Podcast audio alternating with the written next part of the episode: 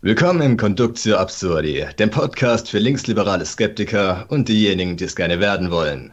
Mein Name ist Wolfgang, im Internet geringfügig besser bekannt als der zynische Otaku.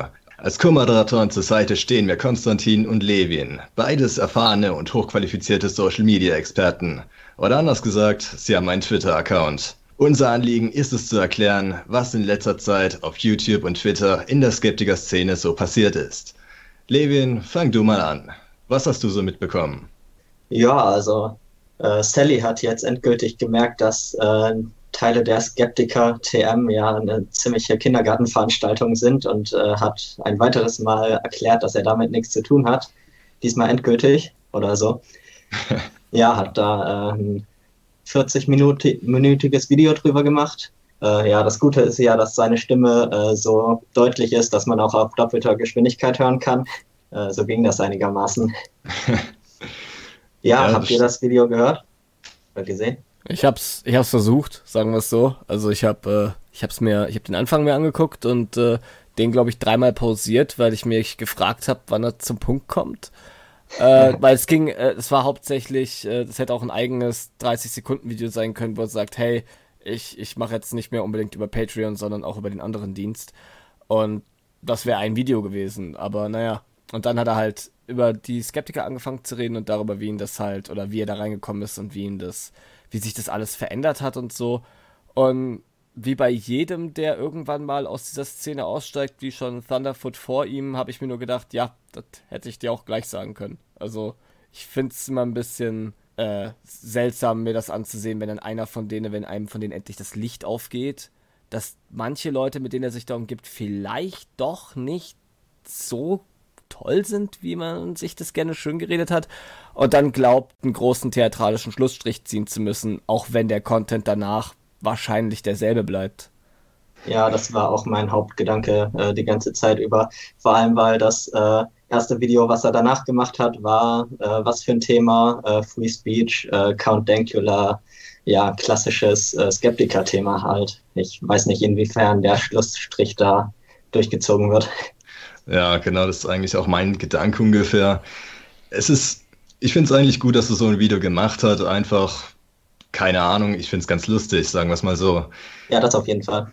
Ähm, ja, die ersten 15 Minuten waren ungefähr über sein Patreon. Die nächsten 15 Minuten waren mehr oder weniger unverständlich und dann zum Schluss hat er mal ein paar konkrete Sachen angesprochen.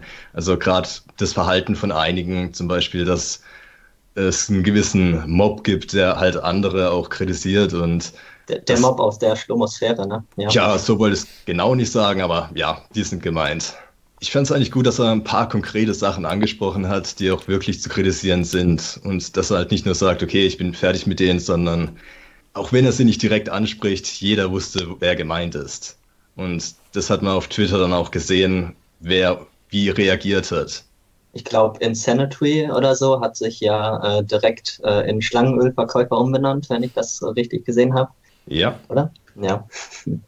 ist ja schön, dass die Richtigen sich angesprochen fühlen, ne? Ja, genau, aber es zeigt auf der anderen Seite auch, wie äh, in, äh, nicht inkonsequent, wie äh, ineffizient oder wie, wie wenig dieser Ausstieg dann eigentlich tatsächlich bringt, zumindest äh, oder die Wellen, die das halt schlagen sollte oder wie sich die Leute das vorstellen, die so ein Video machen, weil ich habe da das Paradebeispiel Thunderfoot, der hat nämlich genau dasselbe abgezogen, wenn auch mit einer etwas konkreteren Begründung, weil ähm, ein ganz bestimmter Livestream ihm da sehr sauer aufgestoßen ist.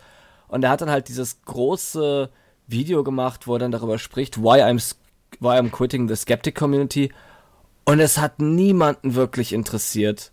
Die Leute, also die Leute, die er angesprochen hat, die er kritisiert hat, haben sich nur darüber lustig gemacht und haben halt gesagt, okay, Thunderfoot, fuck you, dann bist du jetzt halt draußen aus dem Club, wen interessiert. Und ungefähr so ist es dann halt in dem Fall da auch. Es ist immer, ähm, wie soll ich sagen, man ist so lange cool in dieser Gruppe, wie man nützlich ist. Und sobald man sich dann davon irgendwie, er hat ja auch gesagt, es hat damit angefangen, dass er in den eigenen Reihen kritisiert hat.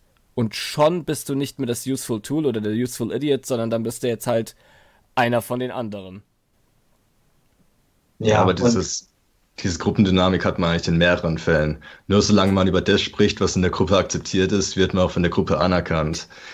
Es ist halt wirklich hier extrem so, dass sie sich auf der einen Seite als die äh, Free Speech Bubble und auf der ähm, und dass halt jede Meinung irgendwie äh, akzeptiert ist und es ist ja so gut, dass wir eine Meinungsvielfalt haben, aber auf der anderen Seite wird es absolut nicht gelebt.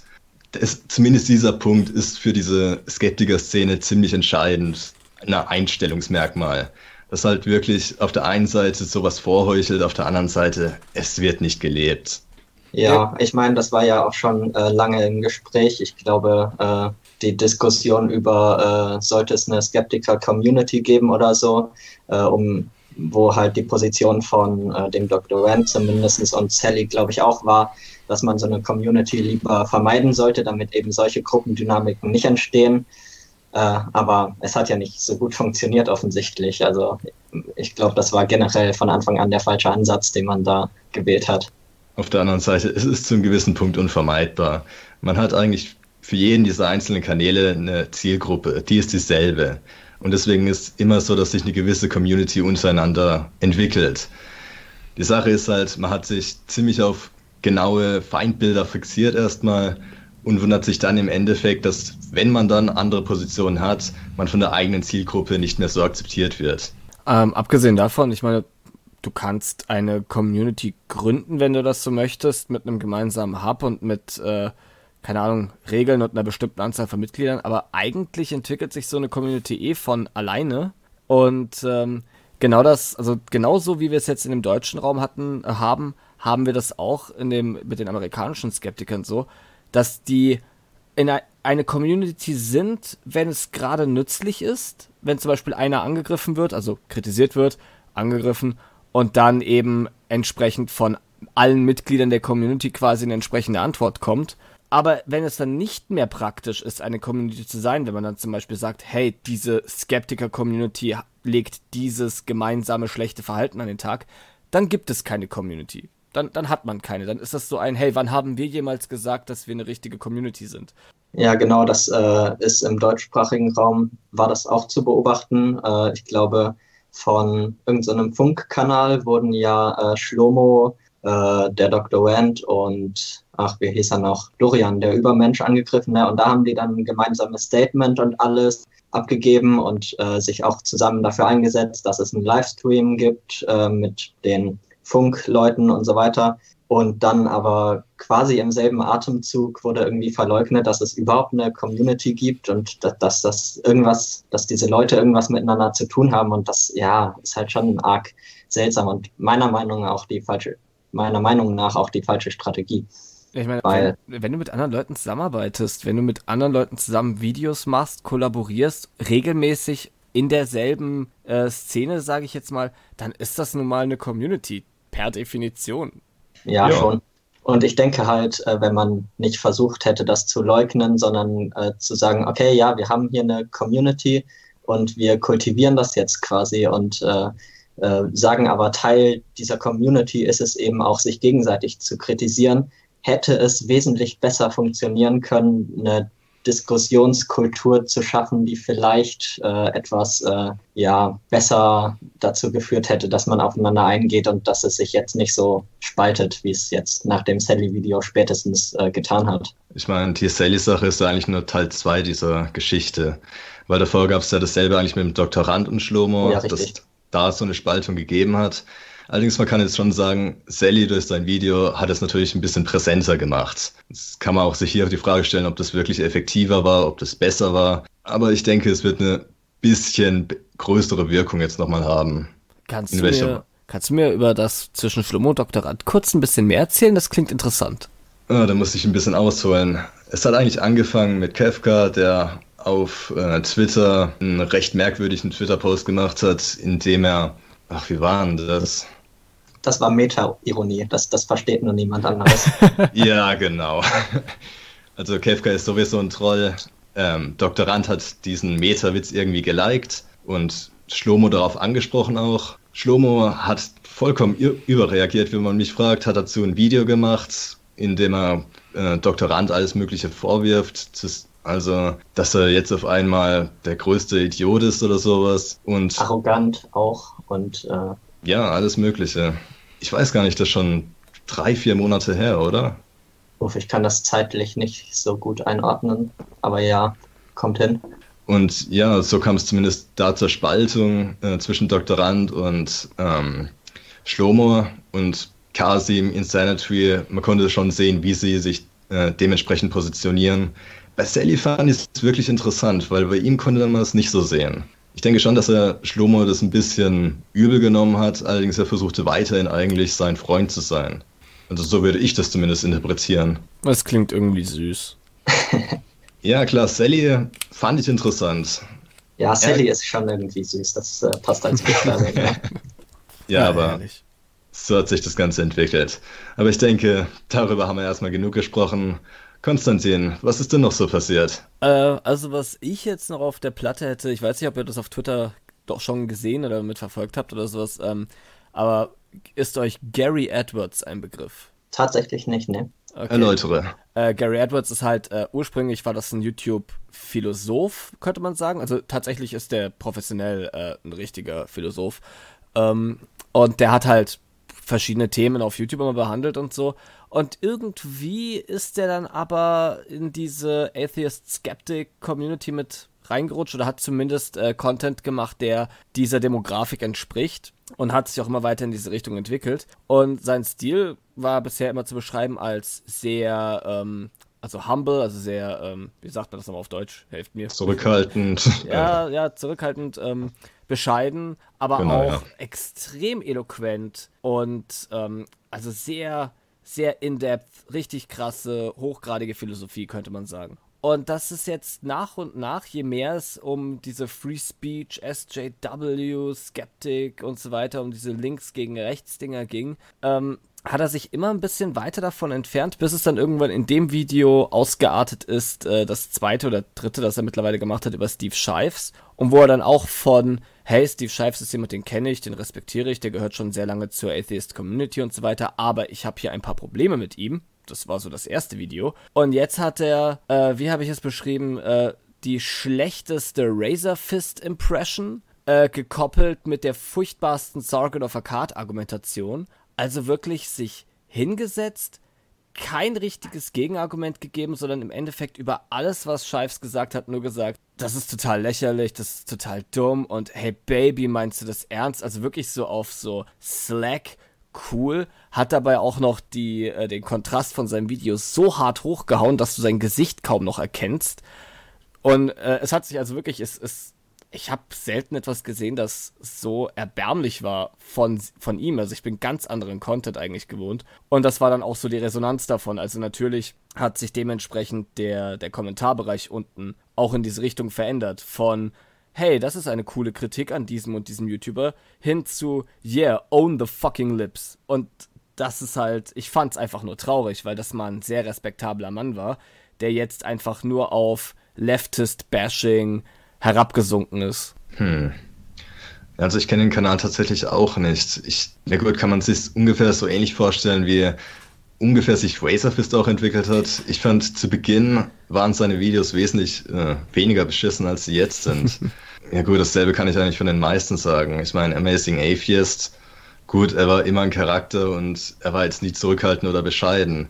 Allerdings, es gab schon so die Wende, ich glaube 2014, 2015, wo dann wirklich mit sinnlosen Bashing angefangen hat, wo ich auch keinen originellen Gedanken mehr raussehen konnte. Ja, das kann man so beschreiben und ich glaube, das liegt tatsächlich daran, dass äh, als er angefangen hat, nicht mal zu Unrecht, also viele seiner Kritiken waren auch durchaus berechtigt, ähm, aber dann irgendwann hat er halt auch seinen Patreon-Account gehabt und äh, hat plötzlich wesentlich mehr Subscriber gekriegt und die wollten dann natürlich weniger sein philosophisches Geschwurbel hören und mehr darüber, wie er Leftists auseinandernimmt. Und ich glaube, das ist so, auch beim Amazing Atheist und bei vielen anderen YouTubern dieser Art, ist das eines der Grundprobleme. Ist, dass sie anfangen damit eine Menge Geld zu verdienen, können sich plötzlich unabhängig machen, können davon leben. Aber wehe dem, der aus der Reihe tanzt und plötzlich anfängt, äh, die Richtung zu ändern. Und äh, ich glaube, dass Gary Edwards sich jetzt mittlerweile, weil das ist einfacherer Content für ihn. Keine Recherche notwendig, kein ordentliches Skript schreiben, kein gar nichts. Er muss sich eigentlich nur hinsetzen und den Leftist of the Week nehmen und den zerpflücken, in Anführungszeichen. Und äh, der Pet, also das, das Geld wird automatisch in seine Kassen gespült. Und das ist ein Riesenproblem, finde ich. Nicht nur bei dem, sondern bei fast allen Skeptikern, die eben crowdfunded sind. Ja, aber meinst du, das ist was, wo man, äh, wo diese Leute so un unbewusst reinrutschen oder äh, steckt da Kalkül dahinter? Ich kann das echt nicht einschätzen ich im glaub, englischsprachigen ist, Bereich. Also äh, im Zweifel für den Angeklagten würde ich tatsächlich sagen, dass es etwas ist, wo man so ein bisschen reinrutscht. Es gibt aber irgendwann den Punkt, und der, der ist halt bei vielen schon erreicht, gerade bei einem äh, Amazing Atheist Gary Edwards oder auch bei einem John B. Peterson, wenn man das Fass mal aufmachen will, der mhm. jetzt für Rebel Media schreibt, was holy fucking shit, äh, was für ein Absturz. Ich glaube, es gibt irgendwann den Punkt, wo die es eigentlich merken müssten. Ja, das meine ich nämlich ja. auch gerade von Leuten, die eigentlich eine akademische Karriere auch äh, im Hintergrund irgendwie haben, dass die doch ein bisschen reflektierter sein könnten zumindestens. Vor allem auch, weil ich mir halt gedacht habe, äh, wen soll das überzeugen? Das ist nämlich dieses äh, Preaching to the Choir, diese Echo Chamber. Das überzeugt niemanden. Er hat keinen, keine Debatte, keinen Diskurs mit jemandem gesucht, wie sonst vorher schon, sondern äh, es ist äh, eben dieses, ich, ich, ich sag den Leuten das, was sie hören wollen. Und es muss irgendwo den Punkt gegeben haben, an dem er das, was er ursprünglich mal machen wollte auf YouTube aus den Augen verloren hat und sich gedacht hat, das hier ist aber lukrativer. Davon kann ich meine Miete zahlen zum Beispiel. Ja, das ist deprimierend. Sehr deprimierend. Mit anzuschauen vor allem. Und das ist halt nicht der erste, nicht der erste, bei dem das so ist. Ja, das kann ich mir gut vorstellen. Allerdings ist es halt einfach so, jedes System hat eine Wirkung auf die Personen dann letztendlich. Und wenn man damit erfolgreicher ist, mit einer einfacheren Arbeit, es ist dann schwierig, jemanden dafür zu verurteilen. Ich denke, es ist halt so, wir Menschen reagieren so darauf. Und deswegen finde ich es eigentlich auch ein bisschen bescheuert, wenn jemand sagt, ja, dieser ganze Fame, der hat keinen Einfluss auf mich. Das ja. glaube ich niemanden. Und ich denke, wenn man diese posi positiven Resonanzen bekommt, durch mehr Zuschauer, mehr Likes und sowas, dann macht man sowas halt einfach mehr. Ich denke, das ist halt normal. Die Frage ist halt, wie kommt man da drum rum sozusagen? Also ich würde die Grenze hauptsächlich darin ziehen, wenn es um den eigenen Kanal geht oder so. Ich meine, wenn du jetzt Unterhaltung machst, ist es irgendwie ein bisschen was anderes. Aber wenn du dich in einem, in einem politischen Kontext bewegst, und sagst, dass du äh, da bist, um, keine Ahnung, zu verändern, zu bilden oder sowas, äh, oder eben, wie die Leute das auch immer behaupten, die freie Meinungsäußerung zu verteidigen und den Diskurs zu suchen, dann hast du doch irgendwo auch die Verantwortung, dass du von dir aus das ein bisschen, diesen Fame oder den, den Erfolg, davon ausklammerst, damit du auf der richtigen Linie bleibst. Ja, es sind halt Menschen, die behaupten, bessere Menschen zu sein, allerdings letztendlich genauso nicht handeln. Und ja, das ist eigentlich immer auch so mein Problem mit, ähm, ja, nahezu allen, die irgendwie eine gewisse Resonanz dann bekommen. Man darf nicht behaupten, es macht einen nichts aus. Man sollte wirklich damit konfrontieren und wirklich sagen, okay, also wirklich retrospektiv sagen, welche Entscheidung habe ich getroffen und wieso habe ich diese getroffen. Aber letztendlich, keiner von uns hatte wirklich großen Erfolg, von daher, ja, von uns das jetzt zu verurteilen, ist auch schwierig. Hey, ich habe 136 Subscriber. genau. Und ich versuche seit drei Monaten, glaube ich, die 200er-Marke auf Twitter zu knacken, aber jedes Mal, wenn ich neue Follower kriege, werden irgendwelche Bots in meiner Liste auch wieder gelöscht. Das ist faszinierend zu beobachten. Aber ja, okay, wir haben nicht, wir haben nicht denselben Erfolg, das stimmt schon. Aber ähm, es ist auf der anderen Seite aber auch eine gewisse, eine gewisse Prinzipienfrage. Also auch wenn wir ja. den Erfolg hätten, werden wir wirklich so anfällig jetzt dafür, wie wir das bei anderen beobachten? Ich denke auch, dass man hier äh, durchaus Prinzipien anlegen kann oder sollte. Also solange es Leute gibt, die es äh, besser schaffen, sich davon ein bisschen abzugrenzen äh, von so Erfolg, finde ich, kann man das auch von jedem erwarten. Ist meine persönliche Ansicht dazu. Ja, ich bin da auch ein bisschen, ich muss nur irgendwann erwähnen, CGP Quay geprägt. Der hat dieses Video gemacht. Ähm, wenn du auf den Thron möchtest, dann musst du auch bedenken, dass der Thron auf dich wirkt. Und genau dieses Modell habe ich halt auch nahezu auf alle Menschen halt. Sobald man Macht bekommt, dann wirkt diese Macht auch auf einen. Und das wirklich zu umgehen, natürlich kann man Einzelpersonen sehen, die das können. Allerdings die große Mehrheit kann das sicher nicht. Ich finde, man sollte, also in der Hinsicht würde ich dann einfach sagen, dann greif nicht nach dem Thron, sondern, äh, weil das ist ja, das ist ja dann schon wieder der völlig falsche Ansatz, sondern zieh dein Ding durch. Also außer, natürlich, da, außer natürlich. Zieh dein Ding durch und du wirst nicht erfolgreich oder zieh ein anderes Ding durch und du wirst erfolgreich. Ja, ich, ich, ja, ich würde eher sagen, äh, zieh dein Ding durch, egal ob du erfolgreich bist damit oder nicht. Ich denke nicht, dass das wirklich ein Ziel ist für die meisten Menschen. Was aber irgendwie schade ist, oder? Also ich meine, ähm, ich kann zum Beispiel, wenn ich jetzt meinen mein, mein Krampf mache und ich die 35.000 angefangenen Projekte, wenn ich davon mal eins irgendwie so zu Ende bringe, dass es tatsächlich eine Resonanz gibt und ich einen gewissen Erfolg damit hätte, wenn ich den aber nicht brauche, weil ich einen Job habe und äh, davon nicht leben muss und es mir egal ist, wie viele Leute abspringen oder drauf auf den Zug springen, dann äh, kann ich meine Integrität wahren. Ich denke, das ist die Grundidee von Kommunismus, aber. Oh, das höre ich, hör ich irgendwie öfter, wenn ich den Mund aufmache. ich meine, natürlich, es gibt Ausnahmen. Mein Modell ist sicher nicht äh, vollkommen richtig. Also das möchte ich auch gar nicht behaupten. Allerdings, für mich ist halt wirklich die Frage, wie kann man das System eher verändern und nicht, wie kann man Menschen verändern? Weil Menschen zu verändern, das wird nicht funktionieren. Ja gut, das System ist in diesem Fall dann, äh, wenn wir jetzt mal wieder auf die Skeptiker konkret zurückkommen, äh, wäre das System YouTube. Und ich meine, es wurde ja versucht, die äh, Plattform zu wechseln. Ähm, mit YouTube selbst zu reden, ist sowieso irgendwie aussichtslos. Also da sehe ich halt irgendwie keinen Ansatzpunkt. Mhm. Wie, wie ja, hieß nochmal die neue Plattform? Äh, oh With oder so? Ja, Witten das, ist ja, das war ja schon Monate her. Und PewTube, äh, habt ihr PewTube mitbekommen? Das war Kommt auch so ein Versuch, das zu machen, wo sie gesagt haben, oh, wir stampfen jetzt unsere eigene Videoplattform aus dem Boden und äh, jeder wird hier fair bezahlt und absolute Meinungsfreiheit. Und äh, eine der ersten Probleme mit dieser Webseite war dann irgendwie, dass äh, sehr, sehr viele Leute kommunistische Videos hochgeladen haben und das hat dann irgendwie den Skeptikern, die sich dort angemeldet haben, nicht gepasst. das war so schön zu beobachten. Ja, normalerweise sind die normalerweise sind die ersten, die sich da unter sowas ja sammeln, die äh, Alt-Right-Leute und so. Das ist dann erstaunlich, dass die Kommunisten mal schneller waren. Naja, je nachdem, wie krass du bist. Ich meine, es gibt ja auch echt heftig, echt heftige Kommunisten, äh, die durchaus auch zu Gewalt aufrufen und so weiter. Und äh, ja, ja. die konnten dann da problemlos ihr Zeug hosten, weil wen juckt's, ja. Aber das war halt nicht das, was äh, die Skeptiker, die diese, oder die, also die, die Alt-Writer oder wer auch immer, die Leute, die das, die diese Videoplattform für sich machen wollten, der Content, den sie da haben wollten. Und das war dann aber gleichzeitig ein Problem mit, hier darf jeder hochladen, was er will. Das ist allgemein das Problem mit solchen Free-Speech-Plattformen. Letztendlich lockt es in erster Linie die Extremen an. Aber allerdings letztendlich möchte dann auch keiner mehr mit den Extremen wirklich zu tun haben. Und deswegen wird so eine Plattform auch nie wirklich funktionieren. Ich sag nur Gap.io, Mann. ja, gut. Mainz? Mainz anyone here? Mainz?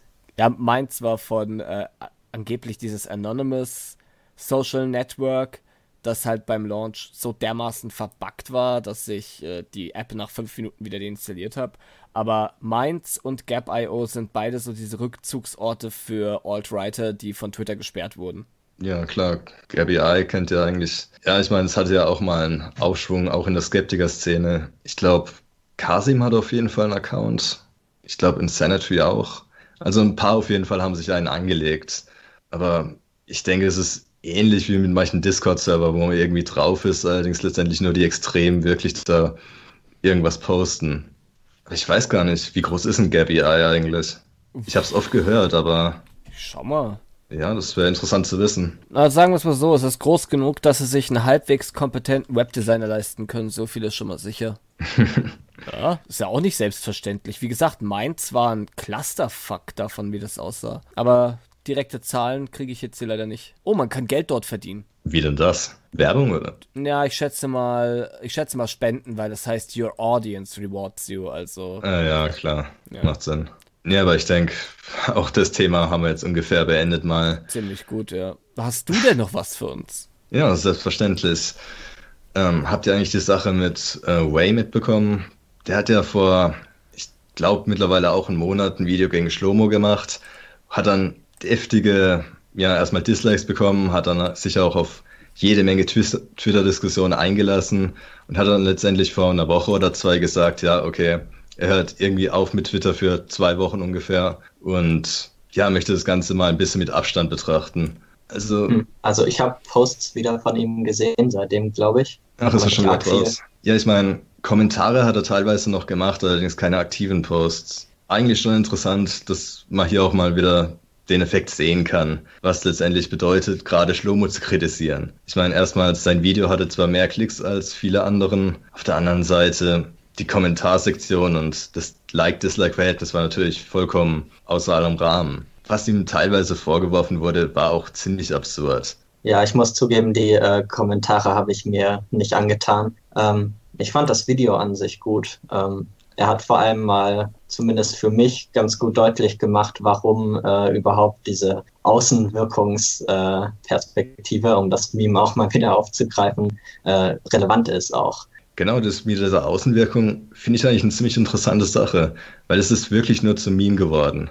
Man führt eigentlich keine Diskussion, zumindest bei Schlomo oder Kasim oder Insanity darüber. Und diese vollkommene Ablehnung ist eigentlich schon ziemlich bemerkenswert. Ja, ich denke, das liegt vor allem daran, dass, also zumindest bei Schlomo kann ich es beurteilen, dem seine Videos äh, schaue ich. Ähm, ich finde, da ist nicht viel mehr als Außenwirkung.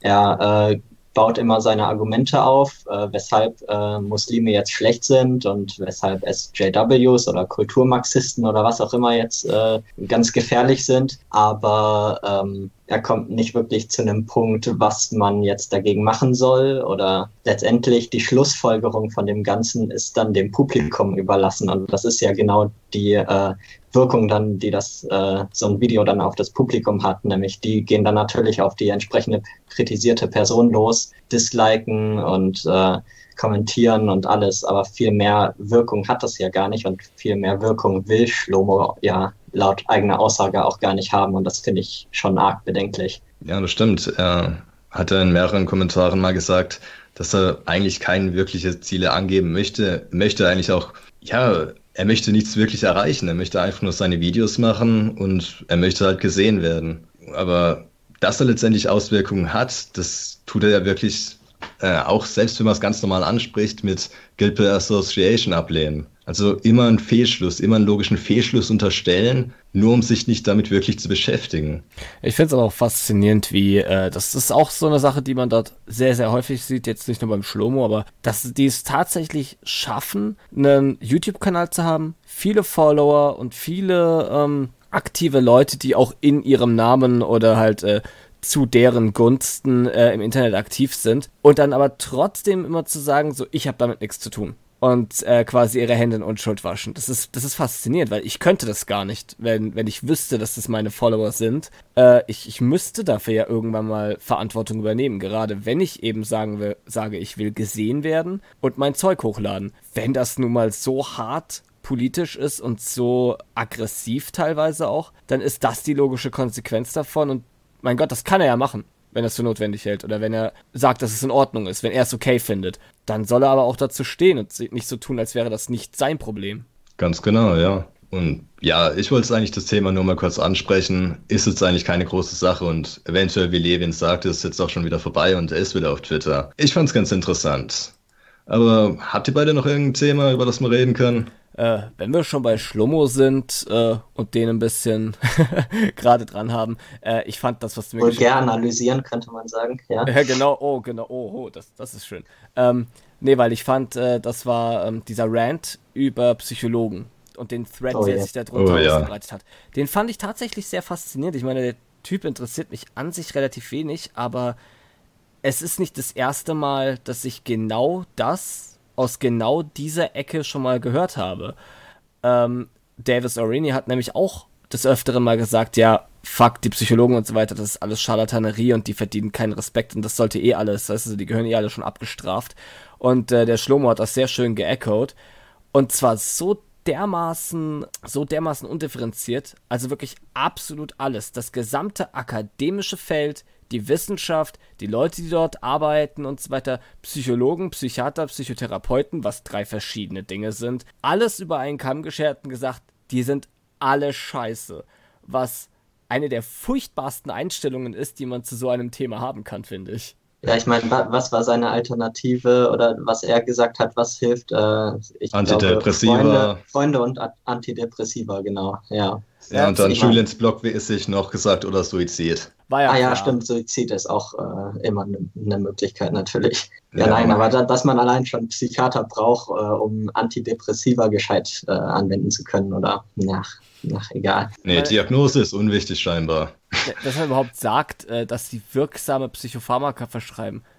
Wenn sie wirksam sind, dann hat er doch quasi im selben Atemzug zugegeben, dass das schon etwas bringt. Ja, nein, wir sollten einfach äh, Stellen aufmachen, wo man sich seine Psychopharmaka abholen kann. Alles, was man möchte, auch gemischt und was auch immer. Und dann schmeißt man sich das halt ein, wie man äh, selber äh, das denkt oder wie Freunde einem das raten. Das ist doch äh, eine sinnvolle Modell, ja. oder? Ja, aber was die Motivation des Ganzen angeht, da gibt es ja auch ein paar Theorien. Also Way geht ja in die Richtung, ich weiß nicht, Psychotherapeut oder Psychologe, auf jeden Fall in diese Richtung der äh, Neurogeschichte. Auf jeden Fall hat, hat man da schon gesagt, okay, Schlomo wollte wirklich nur gegen Way mal wieder haten und hat deswegen dieses Thema mal aufgegriffen. Ich weiß nicht, er hat ja auch angekündigt, ein Video dazu zu machen, aber da kam ja bisher auch noch nichts. Das finde ich aber irgendwie schön. Also, äh, wenn das jetzt wirklich so ein unwake gerichteter, äh, passiv-aggressiver Subtweet quasi war, äh, dann finde ich es irgendwie ganz, ganz, ganz schön, das zu beobachten, dass er sowas raushaut um jemanden indirekt quasi so ein bisschen zu ärgern, aber dann natürlich seine Aussage für alle sichtbar in der Öffentlichkeit so kontextlos drinsteht. Und dann muss er es irgendwie ja. verteidigen, weil die Leute natürlich fragen, hey, spinnst du eigentlich? Und dann verrennt er sich da so ein bisschen, sagt, ja, nein, ich meine das vollkommen ernst. Also, das ist, äh, hier, ich streite die Validität des gesamten Gebietes an. Ja, ich glaube sogar, äh, Kasim hat äh, ihn teilweise dafür zumindestens äh, kritisiert oder zumindest gesagt, er sei anderer Meinung. Das ist ja schon mal, also. Ja. Schlommers Wachhund, der hat auf einmal Nein gesagt. Das fand ich auch sehr toll. Ja. Nee, ich meine, andere haben ja auch gesagt, wahrscheinlich war er nur wieder besoffen. Ich meine, das, das weiß äh, halte ich auch für wahrscheinlich. Ironischerweise wäre Schlomo selbst wahrscheinlich ein wirklich schön, eine schöne Fallstudie für jeden Psychotherapeuten. Die Ironie, das ja. jeden Fall, ja. Also ja, ich denke, über Schlomo haben wir jetzt beileibe genug geredet. Levin, fällt dir gerade noch irgendwas ein? Nee. Prima. Tatsächlich nicht, es war ja nicht so viel. Wolfi, hast du noch was? Levin, du bist eine wahre Bereicherung. Allerdings. Danke. ähm, was mir gerade noch einfällt, ist die Count äh, Dracula-Geschichte. Oh ja, ich denke, darüber könnte man auch noch ein bisschen was reden. Holy ich, motherfucking shit, ja. ich denke, viele haben es ja mitbekommen. Count Dracula, dieser Schotte, bisschen wahnsinnig geworden. Er hat. Ähm, ich ich finde ihn cool, weil er ein Schotte ist. Also das ist meine Meinung. So. Das, das hat er keinen wirklich schottischen Akzent, wie ich das gehört habe. Also, egal. Ah. Ähm, auf jeden Fall, er hat seinen Hund beigebracht, äh, den Hitlergruß zu machen und hat ein Video erstellt, das ziemlich geschmacklos war, weil äh, der Hund hat auf gewisse Kommandos reagiert, die ungefähr mit dem Judenvergasen viel zu tun haben. Dementsprechend. Also ich, muss, ich musste konstant an die Känguru-Chroniken äh, denken und äh, wie da auch kleine Hunde gekickt äh, werden, die zu irgendwelchen Nazis gehören. Hat mich deshalb allein schon amüsiert.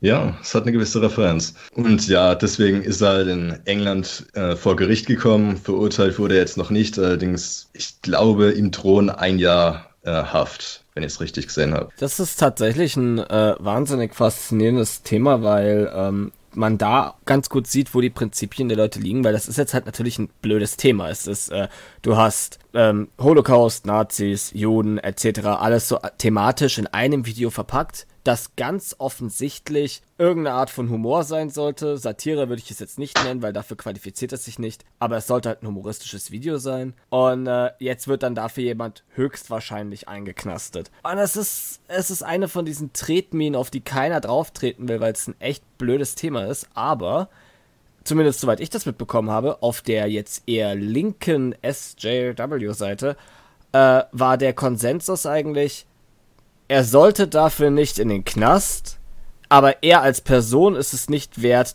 dass man ihn speziell verteidigt. Das war so der, der Konsens. Okay, ja, das also das finde ich problematisch, aber eigentlich, weil man sollte schon so, wenn man Prinzipien hat, wie äh, also für so eine Äußerung sollte man nicht äh, unbedingt weggesperrt werden, sollte man dafür einstehen, egal um welche Person es jetzt geht. Das ist zumindest mein Standpunkt da, oder? Ja, also die, die Aussage, ich, also nicht ich jetzt selbst, ich auch, aber wenn jetzt halt einer dasteht und sagt, ich finde, er sollte dafür nicht ins Gefängnis, dann äh, ist das meines Erachtens nach genau die Aussage, die man da treffen sollte. Und das haben sie auch gemacht. Nur mit dem Verteidigen meine ich jetzt halt eher dieses auf der Skeptiker-Seite ist es eher diese Count Dankula did nothing wrong Schiene. Und das ist wiederum, das, das ist sehr debatable. Also, ähm, ich finde schon, dass er hart über die Stränge geschlagen hat und zum Beispiel in Deutschland hätte er dafür auch vor Gericht kommen können, weil wir hier sehr sensibel sind, was Witze über Juden und Gaskammern und Hitlergrüße ja, angeht. In Deutschland liegt es, glaube ich, an dem konkreten Thema. Ich glaube, bei anderen Thema, Themen, wenn er ähnlich über die Stränge geschlagen hätte, wäre es ein bisschen ja, weniger problematisch gewesen. Vielleicht. Garantiert. Also. okay. ich meine, ganz ehrlich, man kann schon so sehen, dass wenn man äh, misanthropische oder irgendwelche anderen, ich meine, man könnte Gulag-Wichse oder sowas machen. Allerdings halt wirklich dieses spezielle Nazi-Thema, das ist halt natürlich verurteilt. Allerdings die Sache, wo wo ich auch sagen wollte, es sollte nicht dafür in den Knast kommen. Ich denke, da sind wir sogar hier alle einer Meinung. Ja, ja auf jeden Allerdings, Fall. Es ist schon so, diese Verteidigung, die hat ziemlich deutlich gezeigt auch, äh, wie man darauf reagiert dann. Da muss ich Konstantin recht geben. Ich fand ja diese Verteidigung absolut bescheuert teilweise. Ich meine, welche Verteidigung genau? Also von den von Seite der Skeptiker jetzt. Ja, da müsste ich nochmal nachschauen. Ich möchte jetzt hier äh, niemandem was unterstellen. Allerdings war schon so ungefähr, dass nicht nur das Gesetz bescheuert ist, sondern dass wirklich halt alle Personen, die da, äh, dafür auch sind, diesen zu verurteilen, dass diese auch Vollidioten sind. Ja, diese ähm, ganz klare Abgrenzung ähm, von der Person und von dem Gesetz, ich denke, das ist halt nicht passiert. Und allein das schon würde ich kritisieren, weil man hat wirklich die Person verteidigt und ähm, nicht wirklich das Gesetz kritisiert. Ja, das ist, äh, das ist halt auch genau das. Ich meine, selbst ich finde das Gesetz in der Hinsicht ein bisschen überzogen und äh, es ist auch sehr eindeutig, weil bisschen? das halt, weil das halt nicht allzu häufig vorkommt und wahrscheinlich auch nicht oft darüber geredet wird. Es gab anscheinend schon mal vorher irgendeinen Präzedenzfall, aber es ist halt etwas, das es ist bereits Gesetz. Es ist, es ist, äh, es ist ein, ein Gesetzestext, der dafür herangezogen wurde. Er wurde entsprechend verurteilt. Die haben sich das ja nicht aus dem Arsch gezogen, sondern es gab da einen Fall, die Beweise lagen entsprechend vor und der Richter hat entschieden, dass das dann eben ausreichend ist. Und ähm, das ist ein sehr, sehr komplexes Geflecht, warum dieses Gesetz existiert, äh, inwiefern dagegen oder dafür argumentiert wurde zu dem Zeitpunkt und wieso es jetzt in diesem Fall durchgedrückt wird. Aber es ist ein bisschen schwachsinnig dann, wenn man sich die, die sag ich jetzt so, die Skeptikerseite ansieht, zu sagen, das ist das Ende der Meinungsfreiheit oder sowas, weil das Gesetz gab es ja schon länger ja, wenn das jemand sagt, äh, jetzt äh, geht das Abendland unter, weil wir dürfen das und das nicht mehr sagen, das ist sowieso, also. Vor allem hat der Kerl da kann danach, ich keinen mehr ernst nehmen. Der Kerl hat danach mehr getweetet als vorher. Also. Ja. ähm, es ist jetzt nicht unbedingt so, dass er plötzlich keine Meinungs- oder Redefreiheit mehr hat. Ganz im Gegenteil. Also er redet auch sehr viel und offen darüber, äh, was ihm da passiert ist. Und deswegen ist halt diese Form der Argumentation und auch diese Form der Verteidigung, finde ich, ziemlich lasch. Ja, weiß jemand äh, genaueres darüber, was das für ein Gesetz ist und seit wann es das gibt? Also ist das was Neueres oder äh, ist das sowas, was seit Urzeiten schon in äh, Großbritannien äh, existiert und jetzt halt angewendet wurde? Soweit ich weiß, wirklich ein neues Gesetz. Ähm, ich habe jetzt eigentlich auch nur Warren Atkinson darüber mal tweeten hören, vor zwei Jahren, glaube ich, ähm, dass er halt auch sagt, er verurteilt dieses Gesetz, weil das soll darauf abzielen, dass man auch ähnlich wie in Kanada nichts mehr sagen kann, was andere Gefühle stark verletzen kann. Ich glaube, es wird ein bisschen anders ausgedrückt, allerdings ist es auf jeden Fall ein relativ vages Gesetz und soweit ich weiß, ein neues Gesetz. Konstantin, weißt du was genaueres? Äh, hundertprozentig jetzt gerade nicht, aber ähm, ich finde es faszinierend, dass ausgerechnet Ron Atkinson was dagegen gesagt hat. Liebe den Typen. Ja, Abgesehen, Stephen Fry auch. Ja, Stephen Fry verfolge ich in der Hinsicht auch. Und äh, es ist ja nicht so, als ob sie Unrecht hätten. Ich sage ja nicht, dass es äh, nicht irgendwo quote unquote problematisch ist. Ähm, auch das in Kanada, das ist Aber diese Sachen, äh, die existieren niemals in irgendeiner Art von Vakuum oder sowas. Es ist nicht so, dass plötzlich hinter dem Rücken der Gesellschaft irgendwelche Gesetze äh, durchgedrückt wurden, sondern wenn man mal rausguckt, wenn man sich die politische Anscha äh, Landschaft und die ganzen Kommentare auf Facebook und alles mögliche, wenn man sich einfach mal ansieht, wie momentan das aktuelle Klima so ist, dann ähm, hast du da eine völlig überforderte Regierung. In jedem Fall, jede Regierung ist damit leider völlig überfordert, die versucht, irgendwo eine Balance zu finden zwischen ihren Verfassungen, die halt Redefreiheit garantiert, und dem Schutz äh, von ähm, marginalisierten Gruppen und so weiter. Und ja, in Deutschland ist das, sorry, dass ich kurz ja, einhake, in Deutschland ja, finde ich ja äh, besonders äh, wichtig noch, dass äh, so Freiheit oder Meinungsfreiheit ja nicht das höchste Gut in der Verfassung ist, sondern äh, eben Menschenwürde. Und das ist ja, ja im Gegensatz zu so ziemlich allen anderen Ländern so äh, USA, Großbritannien, worum es so geht, äh, tatsächlich nochmal ein besonderer Punkt genau, in dieser ist, ganzen Debatte. Das ist auch faszinierend ähm, und das ist auch, auf, das ist etwas, über das man auf jeden Fall auch reden muss. Ich bin zum Beispiel an und für sich, würde ich sagen, äh, Free Speech Absolutist, also wirklich so, es sollte gar nichts geben, was man direkt sagt, aber auf der anderen Seite heißt es nicht, dass man zu jedem Zeitpunkt, wie soll ich sagen, dein, dein, wenn eine Rede Konsequenzen hat, dann bist du für diese auch verantwortlich. Count Dankulas blödes Nazi-Pack-Video hat, glaube ich, niemandem ernsthaft Schaden zugefügt. Ähm, aber es gibt durchaus Formen von Rede, Diffamation und so weiter, für die wir ja auch Gesetze haben, Dinge, die du nicht sagen darfst oder die du nicht sagen kannst, ohne dass du dafür Konsequenzen zu fürchten hast. Und das ist eine Realität, der man sich nun mal stellen muss. Und das, dem verweigern sich eben viele Leute und sagen, nein, entweder ganz oder gar nicht. Aber das funktioniert in der zivilisierten Gesellschaft so leider nicht. Genau, bei jedem Thema sollte man grundsätzlich beachten, dass es meistens um äh, Zielkonflikt geht. Das heißt, man hat eigentlich widersprüchliche Ziele, in dem Fall Freiheit und Sicherheit. Und mit Sicherheit meint man natürlich die äh, implizierte Sicherheit, dass eine Rede keine negativen, also übermäßig negativen Auswirkungen im Sinne von Straftaten nach sich zieht. Das heißt, man kann nicht dazu ausrufen, ja, eine Bank zu überfallen oder sowas, weil das halt natürlich eine Straftat motiviert. Ich denke, dieser Zielkonflikt und dass man generell zu wenig auf Zielkonflikte achtet, ist eines der größten Probleme, die wir haben. Ja, vor allem weil halt auch diese, äh, weil viele dieser neuen Gesetze, gerade in Kanada zum Beispiel, sich auf ein so unglaublich spezifisches Thema beziehen, wie jetzt zum Beispiel Gender Pronouns, was halt, wie soll ich sagen, ähm, Kanada war in meinen Augen noch nicht so weit, ein entsprechendes Gesetz dazu zu verabschieden. Einfach weil die eigentliche Frage äh, oder die, die, die, die darunterliegenden Fragen bezüglich eben Gender und Transsexual Leute und so weiter und so fort, dieser ganze Krampf ist unglaublich komplex und es gibt keinen gesellschaftlichen Konsens dazu. Bisher. Das, sind, das ist alles immer noch in der Mache. Das ist alles noch keine, also das gibt's alles zwar schon länger, aber jetzt so in der, im Public Eye, also jetzt so, dass es wirklich draußen im Mainstream irgendwo angekommen ist, dass man darüber ernsthaft diskutiert, das ist keine vier Jahre alt.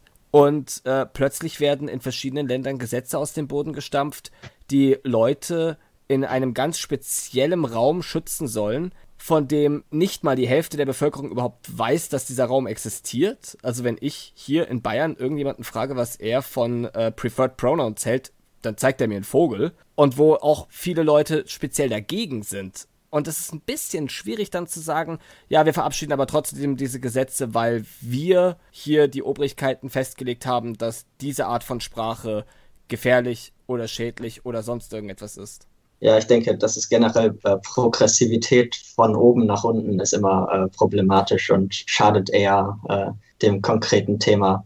Ich denke, das ist so, kann man so dazu allgemein sagen, oder? Ja, vor allem, weil es auch einen Unterschied macht, ob ich, also im englischsprachigen Raum zum Beispiel, wenn ich jetzt äh, jemanden damit hier oder she ansprechen soll, kein Problem. Wenn die sagen, sie hätten es gerne neutral mit they, ist im Englischen auch kein Problem. Ich bin immer noch gespannt, wie wir das hier in Deutschland lösen wollen weil dieser Xi, Sir, Sie, Sir und diese 35.000 anderen Umgangsformen, von der jeder gerne eine eigene hätte, das ist weder praktikabel noch irgendwie umsetzbar.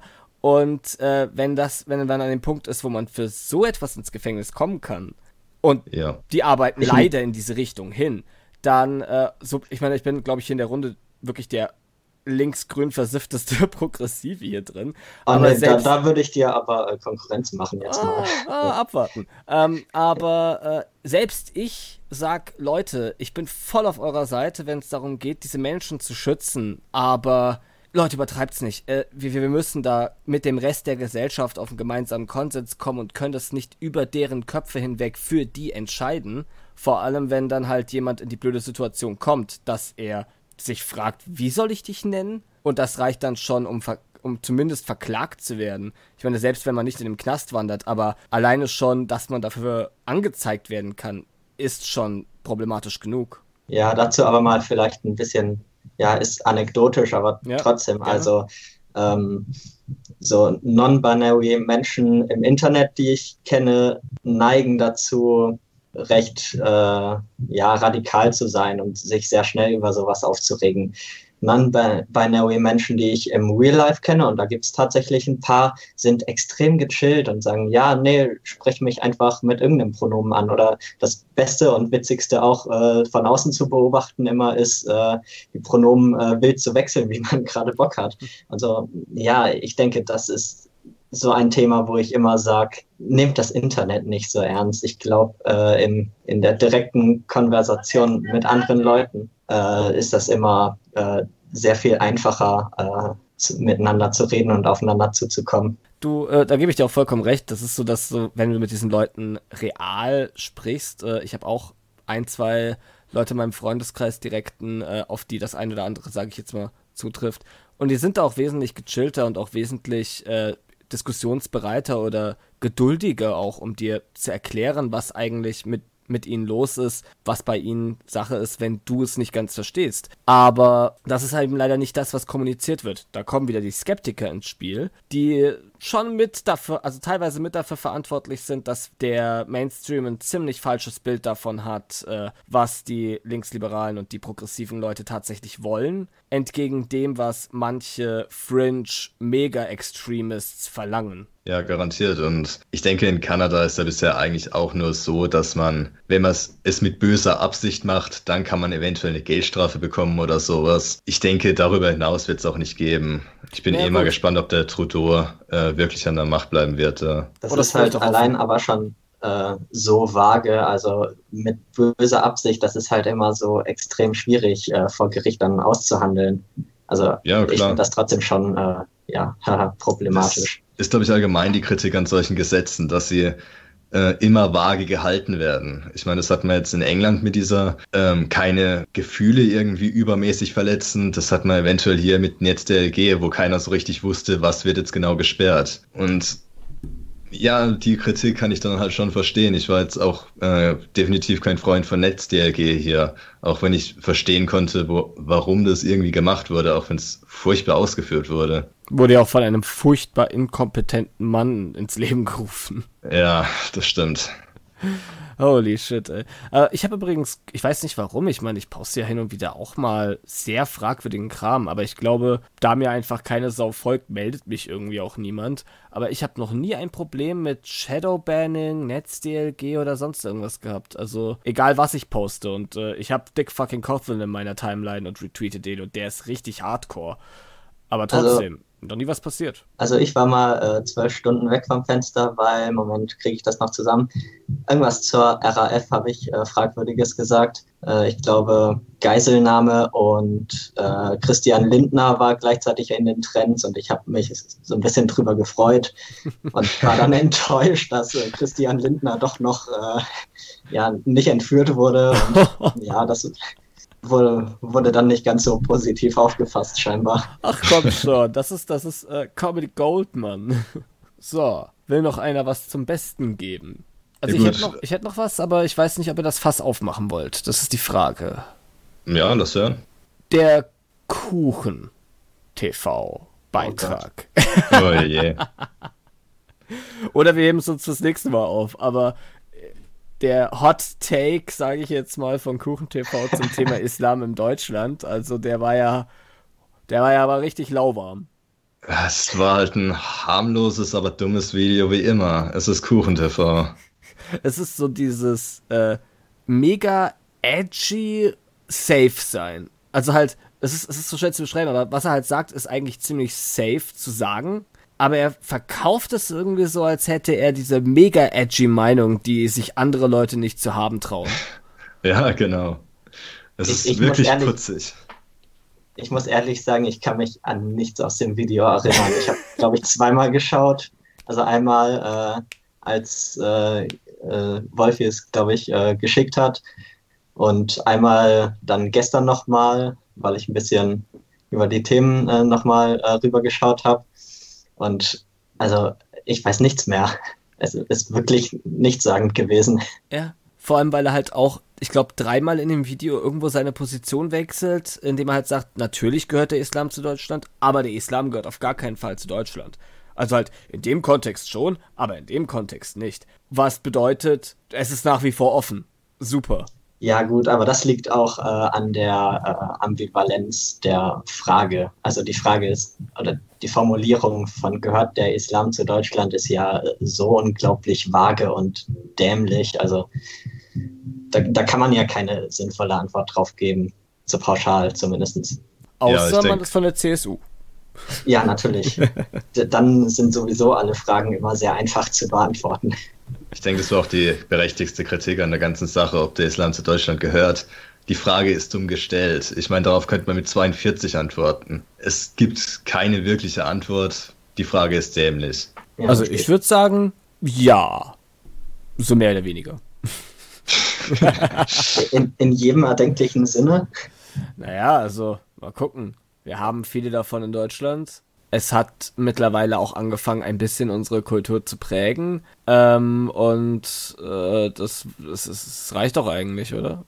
Braucht es da noch mehr? Ja, ich bin jetzt, ich bin jetzt kein Historiker, aber äh, war es nicht so, dass die äh, wissenschaftliche Methode und so äh, überhaupt zuerst im äh, islamischen Bereich äh, weiter verbreitet war? Nein, noch, noch viel geiler. da gab es doch mal, ich weiß leider nicht mehr, wer das war, aber irgend so ein AfD- Plunzeltyp, der wurde dann während seiner Rede von jemandem, hat eine Spaßfrage gestellt bekommen. Und zwar so ein Ja, äh, jetzt soll in der und der Straße sollen alle Zahlen durch arabische Zahlen ersetzt werden. äh, was halten Sie davon? Und der Kerl ist natürlich sofort, also so ungebildet wie er natürlich ist, hat er natürlich sofort gesagt, das wird's mit mir als Bürgermeister hier nicht geben und so. Arabische Zahlen werden alle wieder abgeschafft. Und hat sich natürlich okay. mega lächerlich gemacht, ja. Ah, herrlich. Also ja, äh, alleine auch schon in dem Ding, äh, der, der, ich glaube, der Kuchen-TV hat es versucht, darauf herunterzubrechen, dass es Muslime in einer nennenswerten Anzahl erst seit so und so vielen Jahren bei uns gibt. Und äh, das ist halt ja, ziemlich schwach, wenn, wenn ich ehrlich sein darf, wenn man ja, halt genau. dann die. Bevölkerungsdurchmischung und Handel und kultureller Austausch, das gibt es auch erst seit ein paar Jahrzehnten. Das ist äh, ja, alles zu vernachlässigen. Genau. Und äh, ich meine, die Zahlen, die sind uns per Brieftaube einfach zugeschickt worden und Teile der wissenschaftlichen Methodologie, Astronomie, haben wir auch äh, sehr vieles aus dem goldenen Zeitalter des Islams äh, behalten. Und äh, wenn man mal sich wirklich auch alte deutsche Historiker, Philosophen, Autoren ansieht, äh, nicht jeder von denen war, jetzt sage ich mal, islamophob eingestellt. Ganz im Gegenteil, viele haben von dem äh, kulturellen Islam, also ich rede jetzt nicht von der Scharia oder sowas oder vom Koran speziell, aber die konnten dem Islam oder dem, dem äh, Morgenland sehr viel abgewinnen. Also selbst ein Heinrich Heine hat äh, positiv über den Koran, über den Islam und über Muslime gesprochen. Äh, wir haben eine sehr lange Historie mit dieser Religion und auch mit den Leuten aus diesen Kulturkreisen und das zu verneinen ist halt lächerlich. Ja, Kuren TV hat sich sehr einfach gemacht. Ich denke, das kann man über jedes seiner Videos sagen. ja, man erwartet ja von ihm auch nichts mehr. Also, ja, stimmt, ja. Aber er ist sowieso ein Meinungsblogger und kein Skeptiker. Zum Glück. Da, da ganz ehrlich, die, für mich sind die meisten selbsternannten Skeptiker eigentlich Meinungsblogger. Ich dachte, es gibt keine selbsternannten Skeptiker. Ja, oder, oh Gott, das ist so schwierig, ey. das Geile ist halt wirklich, äh, also ich, ich kenne das halt, wie gesagt, hauptsächlich aus dem amerikanischen Raum, aber ich fand das mal so faszinierend. Die, äh, ich glaube, der Armored Skeptic, Shuonhead und auch ein paar andere Leute haben ja dann diese 10 Questions for Feminists Videos und so weiter gemacht. Und dann wurden auch in den einzelnen Vlogs immer mal wieder so gesagt, hey, we here in the Skeptic Community. Und zwei Monate später haben dieselben Leute gesagt, there is no skeptic community. There Ja. is no one who calls himself a skeptic. Was halt, fucking hell, man, dein Freund heißt Armored Skeptic. For fuck's sake.